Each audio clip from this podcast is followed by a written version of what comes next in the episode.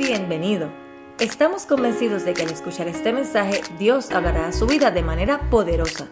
Para más información puede acceder a www.iglesiacafé.com. Dios es tan bueno, Dios es tan maravilloso. Quiero anunciarles a, todos los padres de jóvenes que, eh, bueno, primeramente a todos los de nuevos comienzos que por favor pasen a su clase, todas las personas de nuevos comienzos por favor vayan pasando a su clase, pero todos los padres de jóvenes que el domingo 29 de eh, este mes, de enero, eh, eh, en este mismo espacio, o sea, en este mismo momento, todos los jóvenes en este momento de ese domingo pasarían a la parte eh, de- del área de Café Kids, eh, porque eh, ese domingo 29 en los dos servicios, los jóvenes van a tener un culto especial. Eh, eh, vamos a tener acá lo que es la alabanza y luego ellos van a pasar un culto especial que van a tener con sus líderes y sus mentores en la parte de atrás. Así que ese es el domingo 29 de enero. Eh, la idea de esto, para que usted tenga idea, es de que, joven, si usted está queriendo invitar a alguien, algún amigo, algún familiar a la iglesia, algún compañero de, su escuela, de su high school junior high, estos son los jóvenes de high school y junior high, eh, eh, lo puede hacer ese día porque es, es- ese día eh, queremos venir y conectar con más jóvenes, con sus amigos, sus familiares que posiblemente no vienen a, los servicios y, hay un culto especial para ellos. Así que vaya preparándose por ese día y orando obviamente por el ministerio de jóvenes. Hebreos capítulo 12, versículo, vamos a comenzar leyendo desde el versículo 18.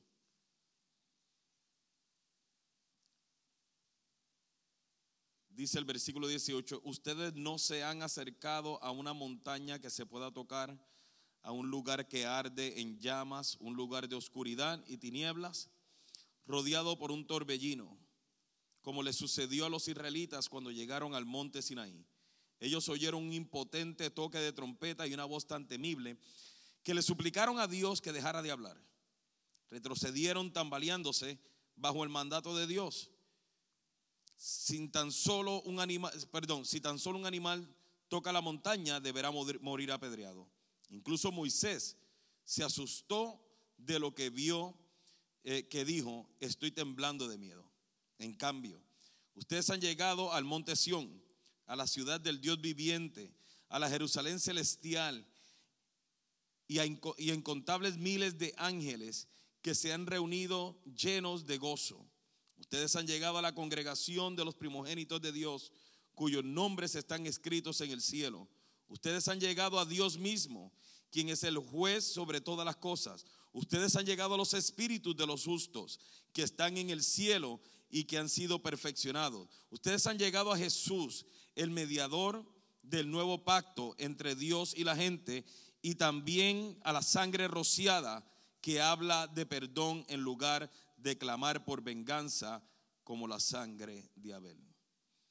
Tengan cuidado de no negarse a escuchar a aquel que habla, pues si el pueblo de Israel no escapó cuando se negó a escuchar a Moisés, el mensajero terrenal, ciertamente nosotros tampoco escaparemos si rechazamos a aquel que nos habla desde el cielo. Cuando Dios habló desde el monte Sinaí, su voz hizo temblar la tierra, pero ahora Él hace otra promesa. Una vez más haré temblar no solo la tierra, sino también los cielos. Esto, eso significa que toda la creación será agitada y removida para que solo permanezcan las cosas inconmovibles. Ya que estamos recibiendo un reino inconmovible, seamos agradecidos y agrademos a Dios adorándolo con santo temor y reverencia, porque nuestro Dios es un fuego que todo lo consume. Padre, gracias por tu palabra. Gracias, Señor amado, por las promesas que tú nos brindas a través de ella. Estamos más que agradecidos, Señor amado, por ella. Háblanos en este día, Padre. Te lo pedimos, Señor, en el nombre de Jesús. Amén. La semana pasada comenzamos con una nueva serie de mensajes eh, eh, que se llama Entre el bien y el mal y eh, estoy convencido que lo que Dios está tratando de hacer o quiere hacer por medio de esta serie de mensajes es atraer nuestras conciencias, a la vez que a nuestros corazones, a vivir una vida más enfocada en Él, más entregada, vivir una vida cristiana de forma intencional. Hemos hablado, lo mencionamos la semana pasada, lo hemos dicho los jueves también en los estudios que estamos teniendo del libro de Tito, de que la vida cristiana no se vive, no se vive por improvisación, se vive de forma intencional. O sea, usted todo lo que hace en el Señor lo hace para agradarle a Él y lo hace con toda intención. Y, hemos estado tratando de, por medio de esta serie que comenzamos la semana pasada, de, comenzar a traer las conciencias de nosotros, de cómo nosotros pudiéramos estar viviendo esta vida a, a medias y que Dios no acepta definitivamente entregas a medias. O eres de Él o no eres. Aquí no hay entregas a medias, esto no, no hay un purgatorio, no hay tal cosa o eres o no eres, o vas al cielo o vas al infierno. O sea, con Dios no hay puntos medios, no hay puntos grises, no hay zonas grises. Con Dios es sí o no. Tú sí es sí, tú no es no. Y, es algo que nosotros tenemos que comenzar a darnos cuenta antes de que sea muy tarde. Y estuvimos hablando acerca la semana pasada del inicio del pecado en la humanidad y el efecto que tiene en ella. Y una de las cosas que hablamos fue de cómo cuando nosotros tomamos una vida eh, de pecado y de rebelión, nosotros tendemos a alejarnos de Dios. Explicamos de que Dios no se aleja de nosotros, pero nosotros sí buscamos alejarnos de Dios. Nuestra conciencia nos limita de poder vivir completamente entregado a Dios. Y, dijimos que Dios, vimos desde el Génesis, que Dios no se aleja de nosotros porque aún sabiendo que el hombre pecó, Dios penetra el Génesis y busca al hombre en el lugar en donde el hombre todavía se había escondido. Así Dios hace con nosotros.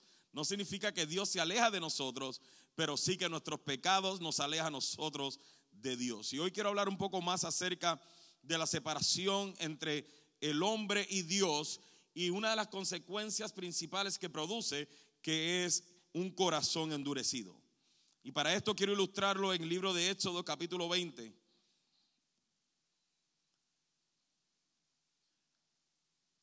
Porque lo peor, en la peor condición que un cristiano puede vivir, o que cualquier persona en realidad puede vivir, es con un corazón endurecido.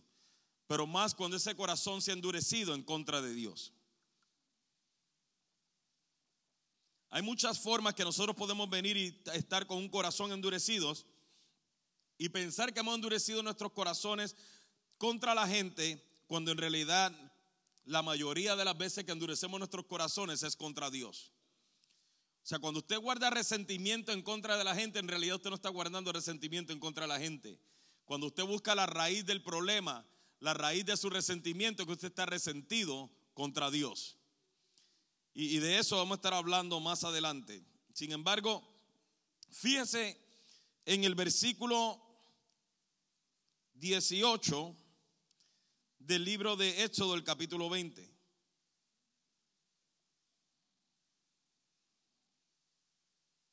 Cuando lo tenga, diga. Dice el versículo 18, cuando los israelitas oyeron los truenos y el toque fuerte del cuerno de carnero y vieron los destellos, de los destellos de relámpagos y el humo que salía del monte, se mantuvieron a distancia temblando de miedo. Entonces le dijeron a Moisés, háblanos tú y te escucharemos, pero que no nos hable Dios directamente porque moriremos. Una de las cosas cuando hacemos, cuando endurecemos nuestro corazón, es que se llega al punto de perder el interés, la motivación y el entusiasmo por Dios. Cuando usted llega al punto de usted venir y perder el interés, la motivación y el entusiasmo por Dios, eh, eh, eh, eso refleja y habla de un corazón endurecido. Cuando las personas se resisten a admirar la belleza, el sacrificio y la cruz, lo que Cristo ha hecho por nosotros, no, eso habla de una persona que ha tomado una decisión de endurecer su corazón. Ahora, tomemos en cuenta que el pueblo de Israel estuvo clamando a Dios para ser librado de la esclavitud de Egipto. Y ahora Dios comienza a hablarle directamente al pueblo.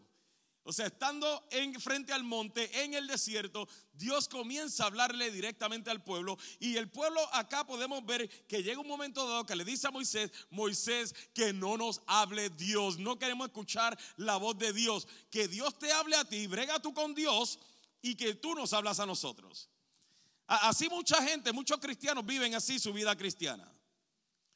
Están esperando venir el domingo para que el pastor les hable a través de Dios o perdón, para que Dios hable a través del pastor. Y, están viviendo sus vidas de manera de que se sientan aquí a ver qué Dios me va a hablar hoy. Sin embargo, no buscan escuchar directamente la voz de Dios para sus vidas. Y prefieren vivir en esta dinámica de domingo, esta dinámica dominical, de que es que voy a la iglesia a escuchar de Dios. Cuando usted debiera, usted y yo debiéramos estar escuchando de Dios todos los días. Debiéramos estar en relación continua con Dios. Pero muchos de nosotros no estamos dispuestos a pagar el precio para nosotros desarrollar esa relación personal con Dios. Sin embargo, eso es tema para otro día. Sin embargo, lo que estaba sucediendo aquí, de la manera en que Dios le hablaba a ellos, no era cualquier cosa. Es más, si le da un capítulo antes, el capítulo 19, el versículo 16 describe un poco mejor cómo era que o lo que sucedía cuando Dios hablaba. Dice, en la mañana del tercer día retumbaron truenos y destellaron relámpagos y una nube densa descendió sobre el monte. Se oyó un fuerte y prolongado toque de cuerno de carnero y todo el pueblo tembló. Moisés llevó a la multitud fuera del campamento para encontrarse con Dios y todos se pararon al pie de la montaña el monte Sinaí estaba totalmente cubierto de humo porque el Señor había descendido sobre él en forma de fuego. Nubes de humo subían al cielo como el humo que sale de un horno de ladrillos y todo el monte se sacudía violentamente. A medida que el sonido del cuerno del carnero se hacía cada vez más fuerte, Moisés hablaba y Dios le respondía con voz de trueno. Entonces yo, yo, yo no, yo no necesariamente culpo al pueblo de Israel por no querer escuchar la voz de Dios. E, esta mañana muchos de ustedes se levantaron, por lo menos los que vinimos temprano y llegamos temprano, nos levantamos para encontrarnos con una neblina terrible en la calle. Y, muchos de ustedes venían a 15 millas por hora, o espero. porque la densidad de la neblina, de alguna manera, eh, obstruía el usted poder venir y tener visión a más de 20 pies. Y uno tenía que tener cuidado. Ahora, esto es en esto, o sea, esto es esta mañana que esta neblina con todo y eso no es lo peor que hemos visto. Mas sin embargo, imagínese ahora escuchar truenos, escuchar relámpagos, ver a todo un monte sacudiéndose. O sea, no estamos hablando de cualquier cosa. Estamos hablando de que cuando Dios habla, verdaderamente hay que escucharlo. Sin embargo, sin embargo, yo quiero traer a colación de que no era solamente el miedo de lo fuerte que era la voz de Dios lo que sacudió al pueblo, o más bien lo que provocó temor en el pueblo. Si usted se acuerda, en los primeros versículos del capítulo 20, nos habla de que Dios comienza a revelarle al pueblo los diez mandamientos, lo que él esperaba que la gente cumpliera. Y fue al final de él revelarle estos mandamientos o estas instrucciones, porque más que todo son instrucciones. Fue al final de eso que cuando el pueblo ahora escucha los mandamientos y comienzan a darse cuenta de su propia condición, ellos vienen y dicen, no, no, no, no, no, no. Que Dios te hable a ti, déjame y yo me separo de Dios y pongo un mediador entre Dios y yo. Moisés, no queremos escuchar a Dios. Porque lo que Dios tiene para decirnos y lo que Dios nos ha expresado es demasiado fuerte y difícil de llevar. Y usted puede decir, pastor, eh, eh, that's a long stretch. O sea, eh, ¿cómo se dice? Eso es como estirando el texto un poco. Todavía pienso, todavía pienso de que esto no tiene que ver con los mandamientos. No, no, no. Yo pienso que son los truenos y los relámpagos. Bueno, pues entonces podemos ir por favor, deje ahí marcado y podemos ir por favor a Hebreos capítulo 3.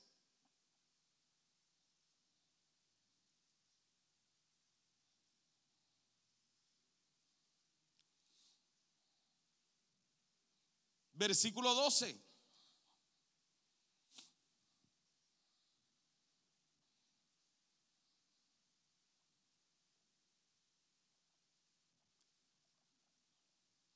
Dice, por lo tanto, amados hermanos, cuidado. Aseguren de que, asegúrense de que ninguno de ustedes tenga un corazón maligno e incrédulo que los aleje del Dios vivo. Adviértanse unos a otros todos los días mientras dure ese hoy, para que ninguno sea engañado por el pecado y se endurezca contra Dios. Pues si somos fieles hasta el fin, confiando en Dios con la misma firmeza que teníamos al principio cuando creímos en Él, entonces tendremos parte en todo lo que le pertenece a Cristo. Recuerden lo que dice, cuando oigan hoy su voz, no endurezcan el corazón como lo hicieron los israelitas cuando se rebelaron. ¿Qué fue lo que separó y nos explica aquí que separó a los israelitas de Dios? El pecado. Fue el pecado.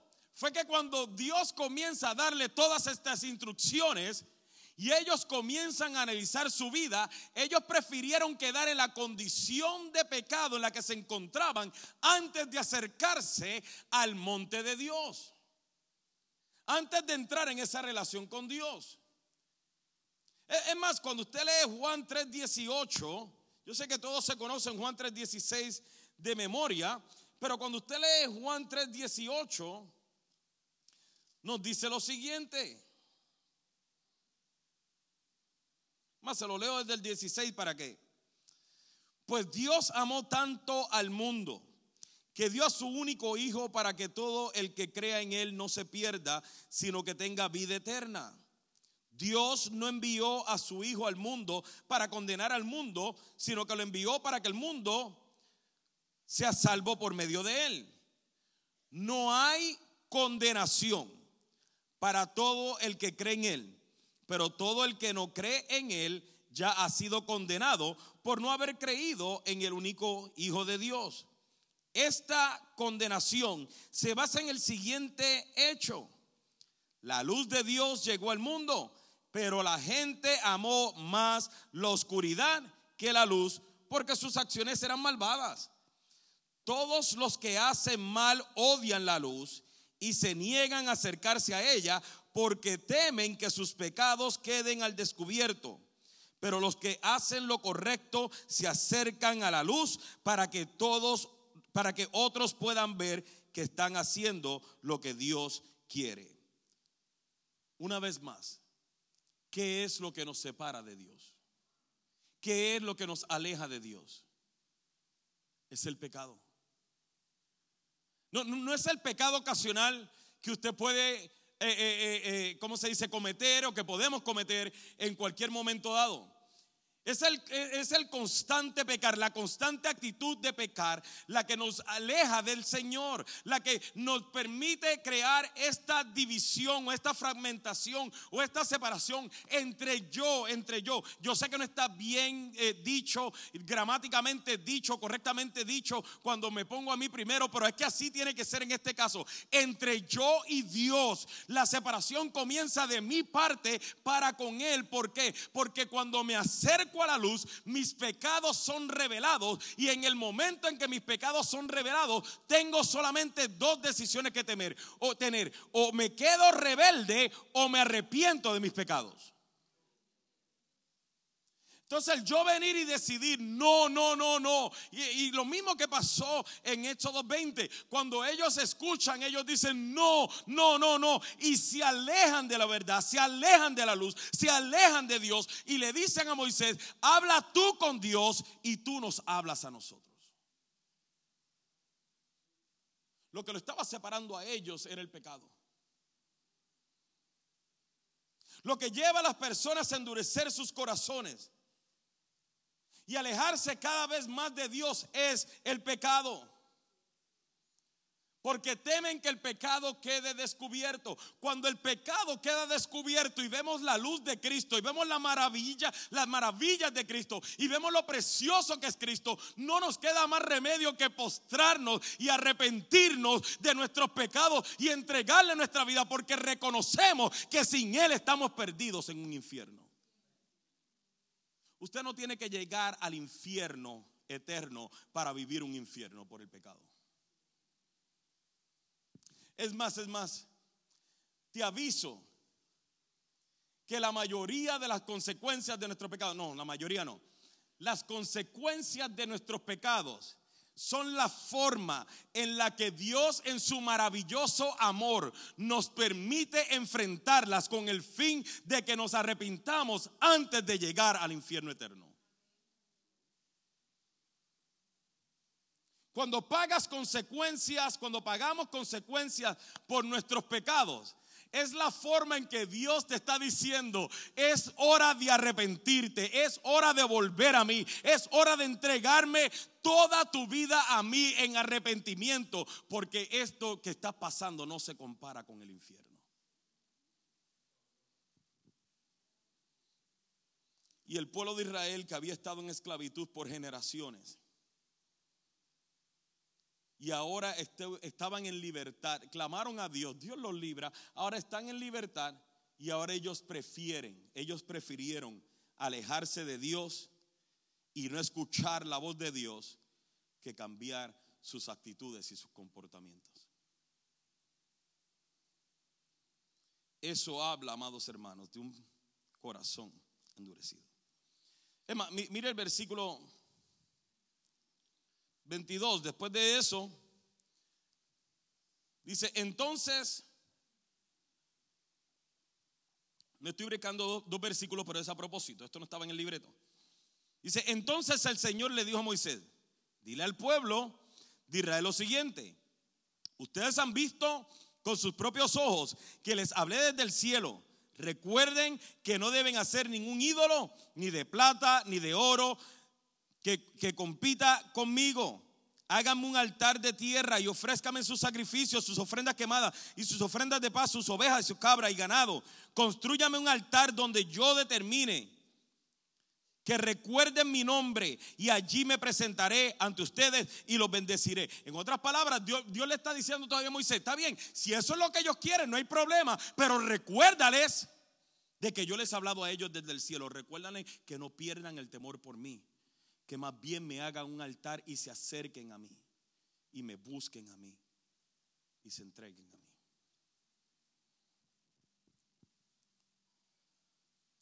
Muchas veces las personas que han endurecido sus corazones no se dan cuenta que su corazón está endurecido porque el que ha endurecido su corazón considera que su condición es a consecuencia de algo más. Y se nos hace fácil justificar un corazón endurecido. Es que usted no sabe lo que me hicieron. Es que usted no sabe lo que pasó. Es que si usted supiera, entonces me entendiera. Y comenzamos a justificar la dureza de nuestro corazón. Pero el peligro de la dureza del corazón es que el mismo Jesucristo dijo en Mateo 13, 15 al 17 pues el corazón de este pueblo está tan endurecido y sus oídos no pueden oír. Perdón, está tan endurecido que sus oídos no pueden oír y han cerrado los ojos. Así que sus ojos no pueden ver y sus oídos no pueden oír y su corazón no puede entender y no pueden volver a mí para que yo los sane. Cuando endurecemos nuestro corazón, generalmente nos alejamos de Dios. terminamos rechazando a Dios. Jesús mismo nos está explicando las consecuencias, la condición de un corazón endurecido. El que tiene el corazón endurecido se resiste a escuchar a Dios. Cesa de mirar lo grande y maravilloso que es nuestro Dios. Se resiste a entender a Dios. Y esto lo limita de poder mantener la capacidad de ver lo que Dios puede hacer en sus vidas. El mayor problema del corazón endurecido es que el que, el, que endurece su corazón llega a menospreciar lo que Dios ha hecho en sus vidas. Menosprecia cómo Dios le salvó. Menosprecia cómo Dios le alcanzó. Cómo Dios le ha restaurado, cómo Dios le ha sanado, cuántas peticiones Dios le ha contestado, cómo Dios le ha librado. Comienza a menospreciar cosas como tan valiosas como es la salvación, como es la presencia de Dios, como es el Espíritu Santo, como es la misericordia, la gracia y el amor de Dios. Porque el que ha endurecido su corazón ha entrado como un coma espiritual, en un estado vegetal espiritual. Viven, pero son soportados solamente por la vida que Dios le ha permitido mantener, pero no disfrutan la vida con Cristo. Por eso es que usted ve que el pueblo que ahora fue librado cuando ellos son confrontados con sus pecados, ellos dicen, no, no, no, no, queremos quedarnos en esta condición, queremos mantenernos en esta condición, que Dios te hable a ti y tú nos hablas a nosotros. Porque total, nosotros sabemos que tú no eres tan perfecto. So, no nos sentimos juzgados, no nos sentimos redarguidos. Ahora, ¿cómo, cómo, sé, ¿cómo sé que tengo un corazón endurecido? porque, porque, la mayoría de las personas posiblemente si les preguntamos, ¿usted tiene un corazón endurecido? No, no, no, no, no. Digo, estoy enojado porque este desgraciado me hizo esto, pero no. No es que está duro mi corazón, es que él es un desgraciado, usted no lo conoce.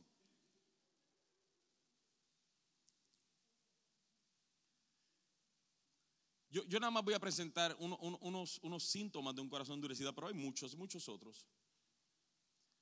Cuando no queremos hablar con nadie o no queremos solucionar un conflicto, es porque tenemos un corazón endurecido. Cuando, cuando la gente te dice, mira, háblalo. No, no, no, no, yo no tengo nada que hablar.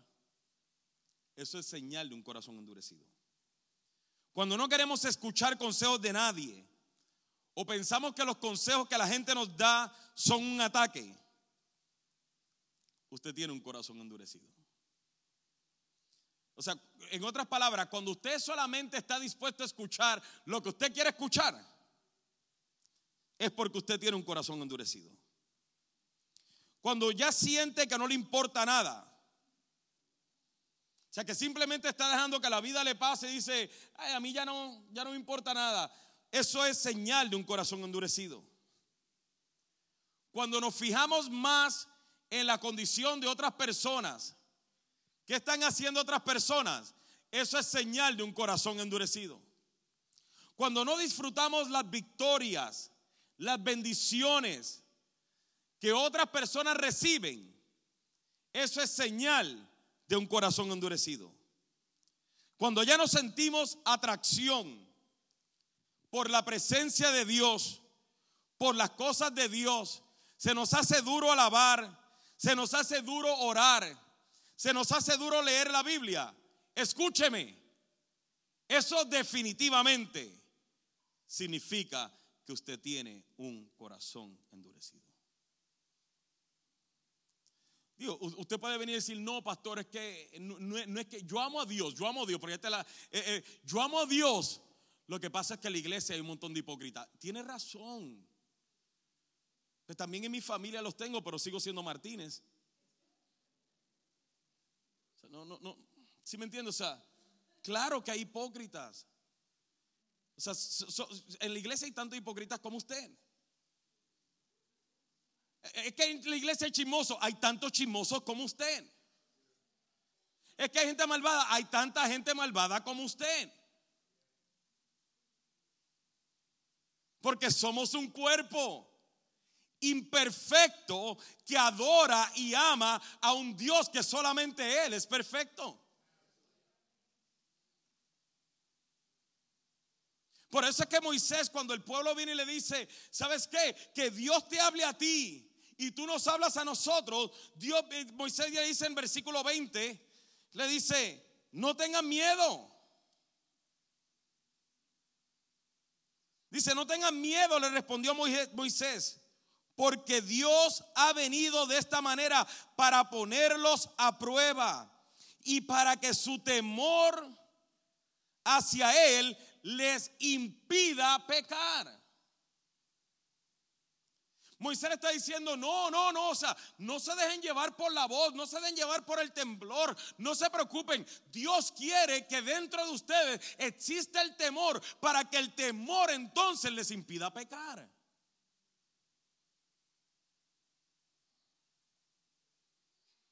Pero dice el versículo 21, así que el pueblo se mantuvo a distancia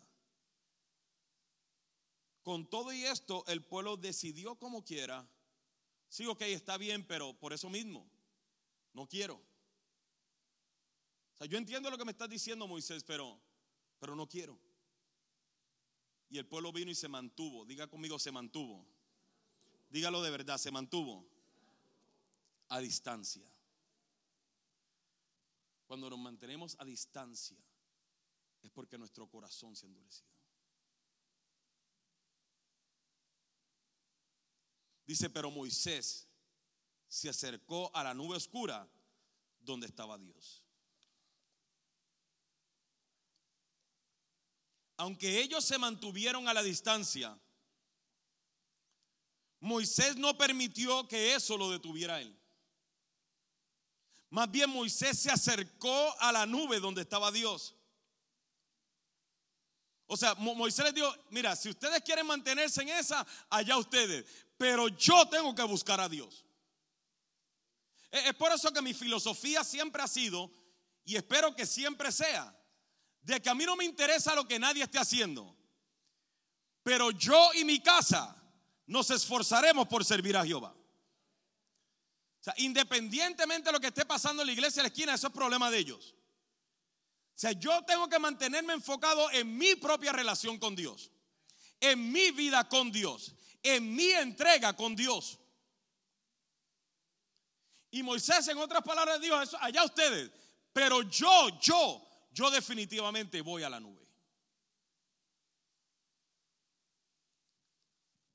Hay personas que han endurecido su corazón por problemas familiares, eh, por ataques y descuidos espirituales, otros por situaciones ministeriales otros porque se han desilusionado con Dios, porque Dios no ha contestado alguna petición eh, en su vida. Pero la raíz de todo corazón endurecido. Ese es el síntoma. La raíz de todo el corazón endurecido es el pecado. O sea, eh, usted sabe cómo cambia la temperatura aquí, que el clima de Texas es bipolar, ¿cierto? Entonces usted, usted de repente viene y, está con catarro y, con, nariz así, así como, y, todo esto. Ya algunos se, vinieron y dijeron, oh, sí, verdad, sí. Eh, eh, usted, el síntoma es el catarro y la nariz y todo lo demás, pero en realidad, en realidad, la raíz del asunto fue el cambio de temperatura. O si queremos tener defensas bajas, lo que usted le quiera poner, pero la raíz, la raíz del corazón endurecido. Los síntomas es, es que lo que me hicieron, es que, que era mi esposo, es que, que era mi esposa, es que la familia, es, es que el Señor no contestó. La raíz de todo corazón endurecido es el pecado. Sin embargo, cuando conocemos lo maravilloso que es nuestro Dios, Cuando conocemos, y cuando digo, decimos conocer, lo hablo, dentro, lo hablo dentro del contexto hebreo, que la palabra conocer significa entrar en intimidad profunda. La palabra conocer en hebreo de muchas, muchas maneras eh, también significa, cuando se habla de un hombre y una mujer, se habla acerca de la intimidad sexual e íntima.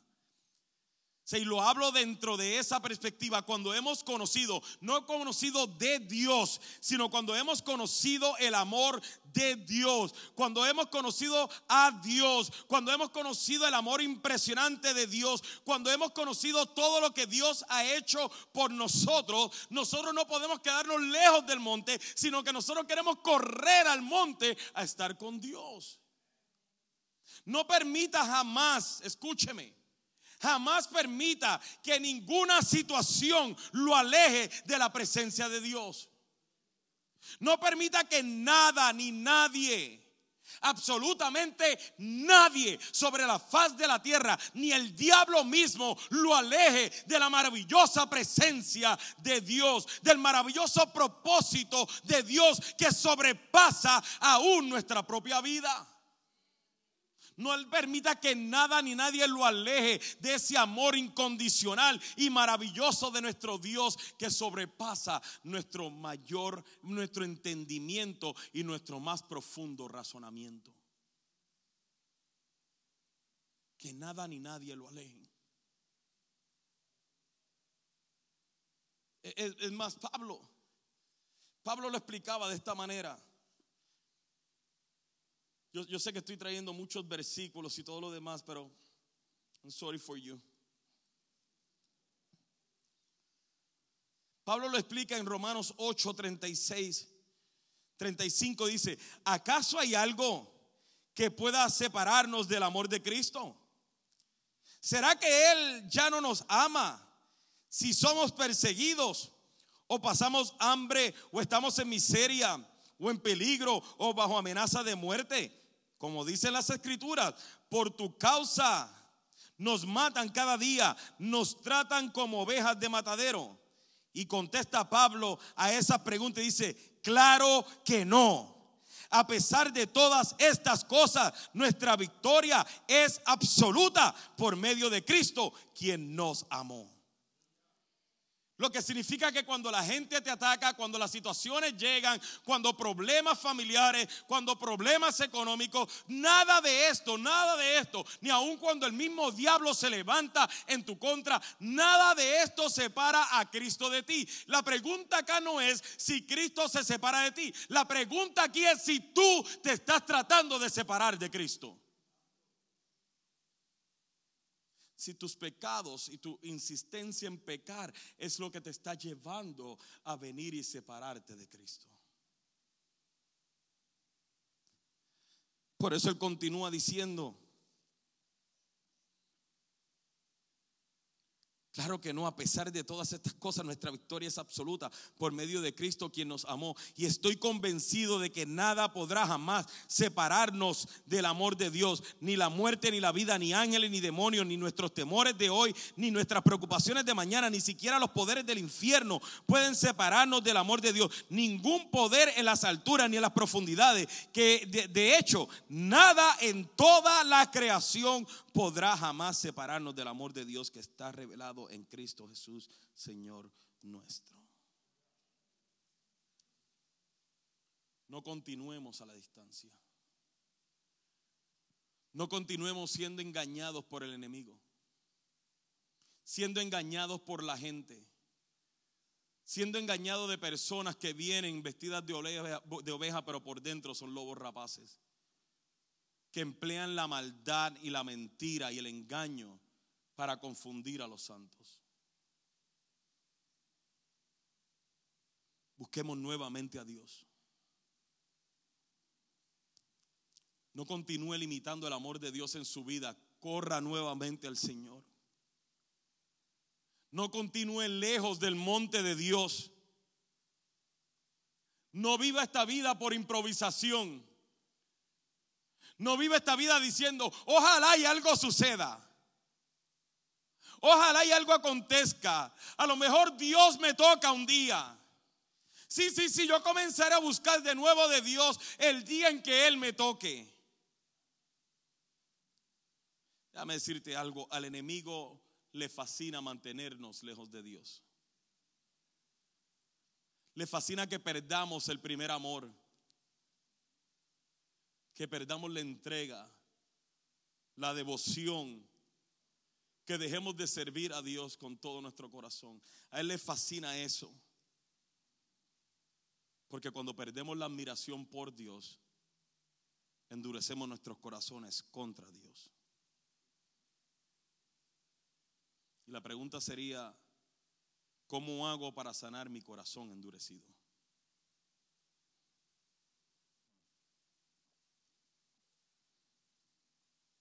No perdiendo la admiración por Dios. No olvidándonos quién es Dios. no olvidando lo que Dios ha hecho por nosotros, no solamente en la cruz del Calvario, sino lo que ha hecho por ti en los últimos cinco años de tu vida. Yo, Emma, yo quiero que tú medites, come on, let's go. En los últimos cinco años de tu vida, solamente mediten esto. Mediten esto, por favor, no te distraiga. Emma, cierra tus ojos un momento y piensa qué Dios ha hecho por ti en los últimos cinco años de tu vida. No, no, no te vayas tan lejos como a la cruz. No te tienes que ir hasta la cruz. No te tienes que ir a dos mil años atrás. Piensa en los últimos cinco años de tu vida. Piensa si acaso Dios ha hecho algo por ti que sea digno de, admiración. Piensa si Dios te ha contestado alguna petición He hecho algún milagro en tu vida digno de poder decir, Él merece toda mi atención, Él merece toda mi alabanza, Él merece toda mi vida, Él merece todo mi honor. ¿A cuántos Dios ha restaurado su matrimonio en los últimos cinco años de su vida? No levante la mano. ¿A cuántos Dios ha sanado en los últimos cinco años de su vida? A cuántos Dios ha ministrado, a cuántos Dios ha transformado, a cuántos Dios ha librado de la muerte en los últimos cinco años de su vida. A cuántos Dios le ha devuelto el corazón de sus hijos para con ellos en los últimos cinco años de su vida.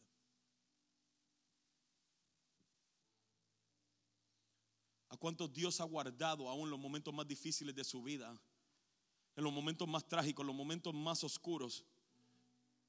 Y usted sabe que usted está aquí hoy porque Dios lo ha mantenido, porque si no llega a ser por Él. Abre tus ojos. La mejor manera de sanar el corazón endurecido es recordar todo lo que Dios ha hecho.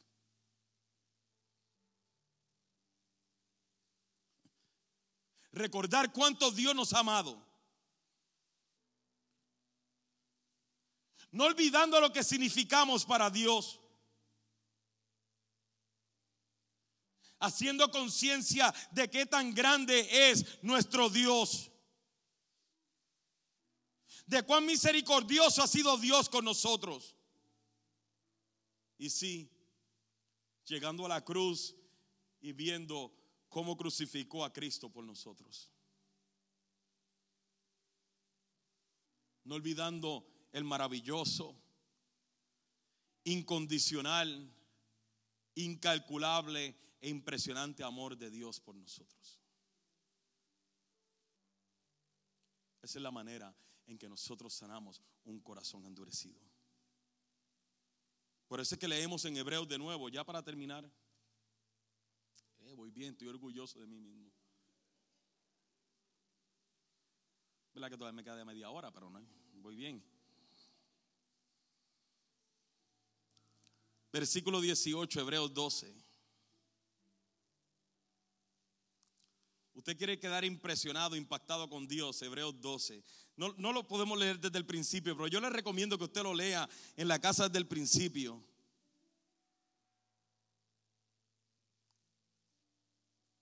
Oh my God. Déjeme, déjeme no, no, no emocionarme. Vamos al versículo 18. Dice, ustedes se han acercado, ustedes no se han acercado a una montaña que se puede tocar, a un lugar que arde en llamas, un lugar de oscuridad y tinieblas, rodeado por un torbellino como le sucedió a los israelitas cuando llegaron al monte Sinaí. Ellos oyeron un imponente toque de trompeta y una voz tan temible que se le suplicaron a Dios que les dejara de hablar. Retrocedieron tambaleándose bajo el mandato de Dios. Si tan solo un animal toca la montaña, deberá morir apedreado. Incluso Moisés se asustó tanto de lo que vio que dijo, estoy temblando de miedo. Sin embargo, aunque Moisés estaba temblando de miedo, todos nosotros sabemos que aún así temblando de miedo, él se acercó al monte y él vivió. Así es que nosotros tenemos que acercarnos al monte de Dios. Al monte de Dios no nos acerca. Estoy aquí, mira a ver qué hace. Dame un aplauso, llegué a la iglesia, aleluya.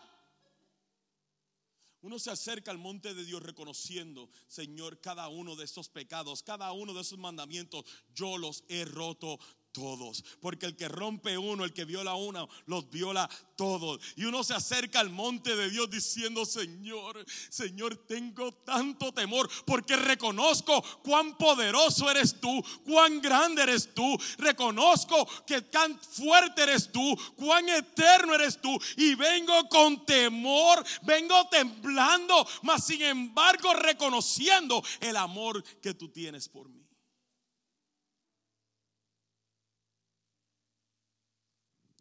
Por eso dice el versículo 22. En cambio ustedes han llegado al monte Sión, a la ciudad del Dios viviente, a Jerusalén, a la Jerusalén celestial y a incontables miles de ángeles que se han reunido llenos de gozo. E, e, esta es la promesa para usted y para mí. Nosotros no nos acercamos a aquel monte, nosotros venimos al monte de Sión, a la ciudad de Dios, y hay miles de ángeles acampando alrededor nuestro. Nos dice aún más, ustedes han llegado a la congregación de los primogénitos de Dios, cuyos nombres están escritos en el cielo. Ustedes han llegado a Dios mismo, quien es el juez sobre todas las cosas. Ustedes han llegado a los espíritus de los justos que están en el cielo y que ya han sido perfeccionados. Ustedes han llegado a Jesús, el mediador del nuevo pacto entre Dios y la gente.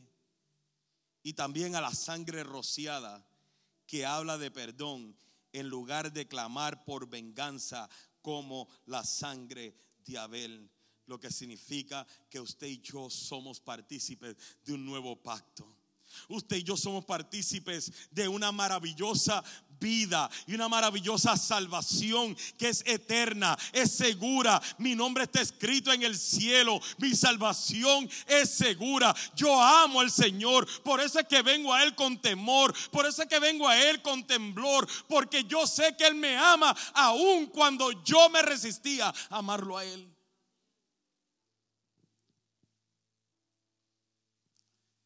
Pero seamos sinceros ya. Si somos sinceros, usted tenga o no tenga un corazón endurecido. Lo cierto es que nadie puede llevarlos, nadie puede obligarlos a amar, a enamorarse, a volver a Cristo. Nadie te puede obligar a cambiar tu vida. Nadie puede llevarte a arrepentirte de tus pecados. Nadie puede llevarte a que vuelvas en relación con Dios. Nadie, nadie. O sea, no, hay mensaje, escúcheme, escúcheme. Por más, por mejor que yo trate de ilustrar el mensaje, aunque yo tuviera fuegos artificiales aquí, aunque pudiéramos venir y calentar esto como si Así más o menos pareciera un sauna para ilustrarte el infierno. aunque pudiera darte la revelación más hermosa de lo que debiera ser el cielo, nadie ni nada, oh, perdón, perdón, nadie puede obligarte a entregarle tu vida a Él, a volver en relación con Él. No hay un ser humano que pueda convencerte. No hay una predicación que pueda convencerte. Porque Cristo mismo es quien te ha traído esta mañana. Cristo es quien te está llamando. Cristo es quien está tocando la puerta de tu corazón. Cristo es quien está moviendo tu vida. Si Él no lo hace,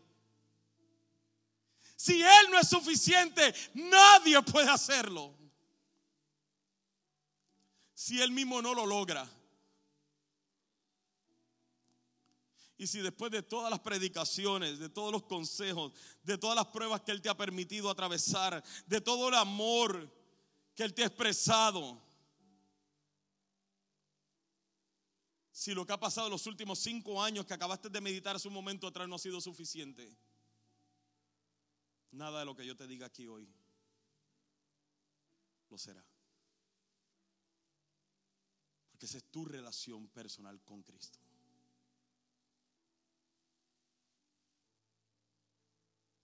Esto es entre tú y Dios. Lo mejor que nosotros podemos hacer es tratarte de ilustrar de manera más clara, tratarte de buscar todos los versículos bíblicos que apoyan este mensaje. Lo mejor que nosotros podemos hacer es yo venir y, o sea, y darte, en tratar de impregnarte la pasión, pero nada de eso, nada de eso, nada de eso. Nada de eso funciona. A no ser de que tú verdaderamente reconoces tus propios pecados y tú mismo dices, Señor, yo te necesito a ti. No hay absolutamente nadie que me pueda cambiar sino tú. Yo quiero ese Cristo, yo amo ese Cristo, yo anhelo esa relación contigo, yo la anhelo con todo mi corazón. Si Cristo no lo hace, nadie lo puede hacer. Por eso el versículo 25 de ahí de, de Hebreo, no podemos dejarlo. Dice, tengan cuidado de no negarse a escuchar a aquel que habla. Mucha gente dice que Pablo fue quien escribió Hebreos. Sin embargo, el escritor de Hebreos está diciendo, no está diciendo, tengan cuidado de no escucharme a mí. Este dice, tengan cuidado de negarse, de no negar, pero tengan cuidado de no negarse a escuchar a aquel que habla. Pues si el pueblo de Israel no escapó cuando se negó a escuchar a Moisés, el mensajero terrenal, ciertamente nosotros tampoco escaparemos si rechazamos a aquel que nos habla desde el cielo. Cuando Dios habló desde el monte Sinaí, su voz hizo temblar la tierra, pero ahora Él hace otra promesa. Antes hizo temblar la tierra, pero cuando Él vuelva a hablar, una vez más haré temblar no solo la tierra, sino también los cielos. Esto significa que toda la creación será agitada y removida para que solo permanezcan las cosas inconmovibles.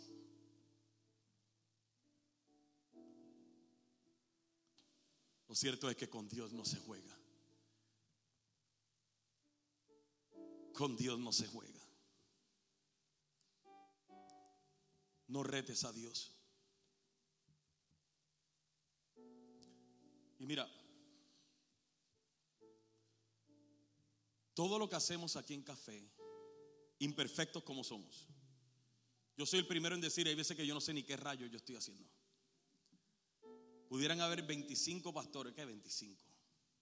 Muchísimo más que eso, pero que hagan las cosas mejor que lo que yo las hago. Que pastoreen mejor que yo pastoreo, que predican mejor que yo predico.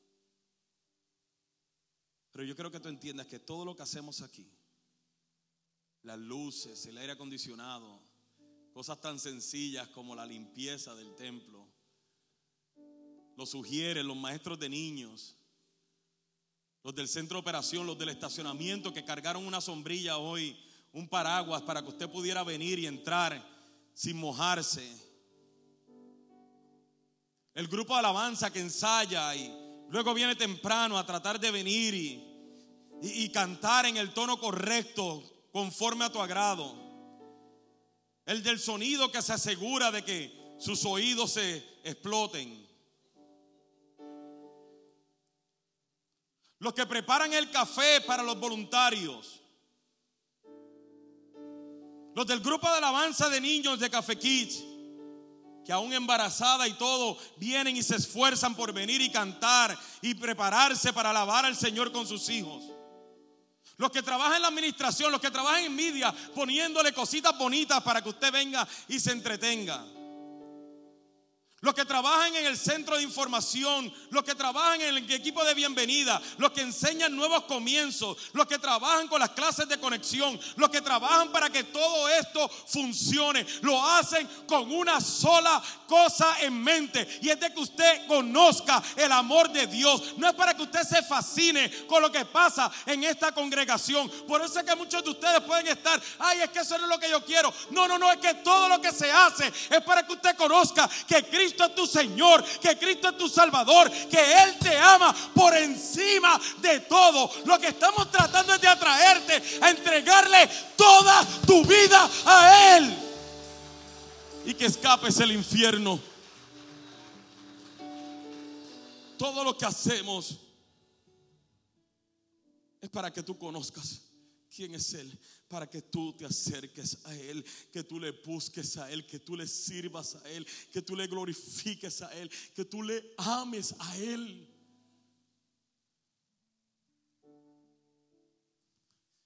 Lo hacemos para que entres en la compañía de miles de ángeles, para que tu nombre también sea escrito en el cielo, para que te puedas acercar a Dios y a Cristo el mediador entre Dios y los hombres. Y para que disfrutes de la sangre rociada por ti, por mí. Por eso, mi clamor esta mañana es, vuelve a Él. Vuelve a Él. Pastor, pero yo vengo todos los domingos. No, no, no, no te estoy diciendo que vengas. Te estoy diciendo que vuelvas a Él. Vuelve a ese primer amor. Vuelve al primer amor. Vuelve a una relación con Él como antes tenías. Entrégale todo a Él. Él te ama. Cristo murió para que tú subas al monte. Cierra tus ojos ahí donde estás, por favor.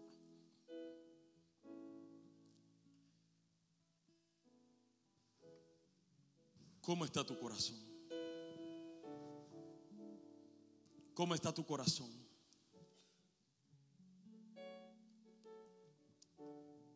¿Cómo está tu corazón? Analiza tu corazón.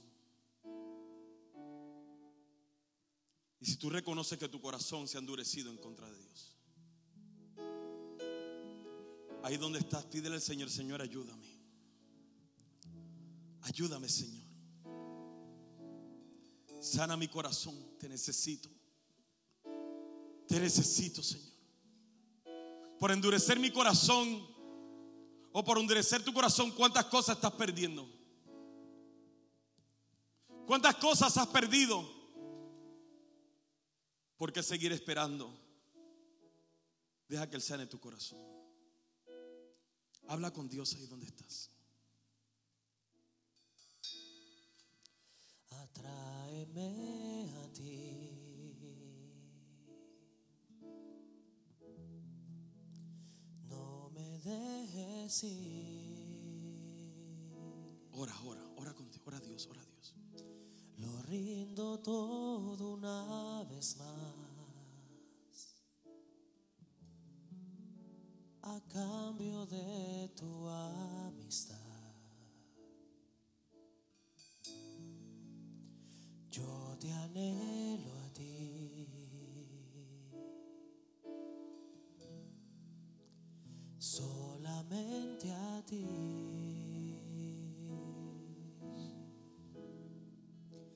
Pues nadie más en tu lugar me abrazará con tanto amor. Guíame, Señor, de regreso a ti. Atráeme, atráeme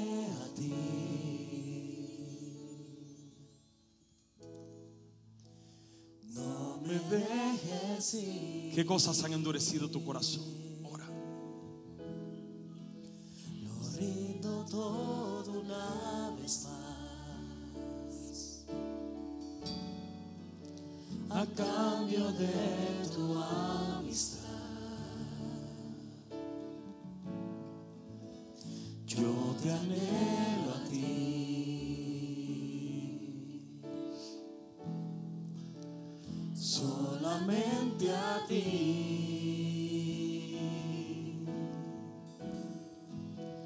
pues nadie más en tu lugar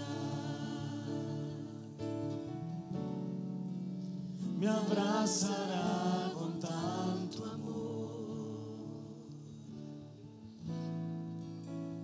Guíame, Señor, de regreso a ti. Si tú estás aquí, tú no le has entregado tu vida a Cristo. Si tú estás aquí hoy y tú no has tomado una decisión por entregarle tu vida a Cristo. Y tú has escuchado este mensaje y tú dices, yo, yo necesito a Cristo, yo necesito, yo necesito que mi vida sea salvada, yo necesito la salvación de mi alma. Ahí donde tú estás, hoy tú puedes ser salvo, hoy tú puedes entregarle tu vida a Él. Hoy tú puedes tomar una decisión por Él y entregarle toda tu vida a Él. Así que si esa persona eres tú ahí con tus ojos cerrados, ahí donde estás, haz esta oración conmigo y dile, Señor Jesús, yo reconozco que soy pecador, que te he fallado. Te pido perdón por mis pecados. Te pido que seas mi Señor y mi Salvador. Te entrego mi vida, Señor. Te entrego mi corazón, te entrego todo lo que soy. Te necesito. En el nombre de Jesús. Y ahí con tus ojos cerrados.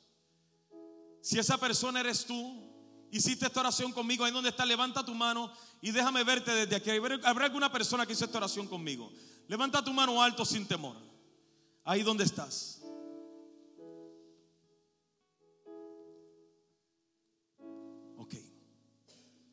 Pero si tú eh, si entiendes que tú has endurecido tu corazón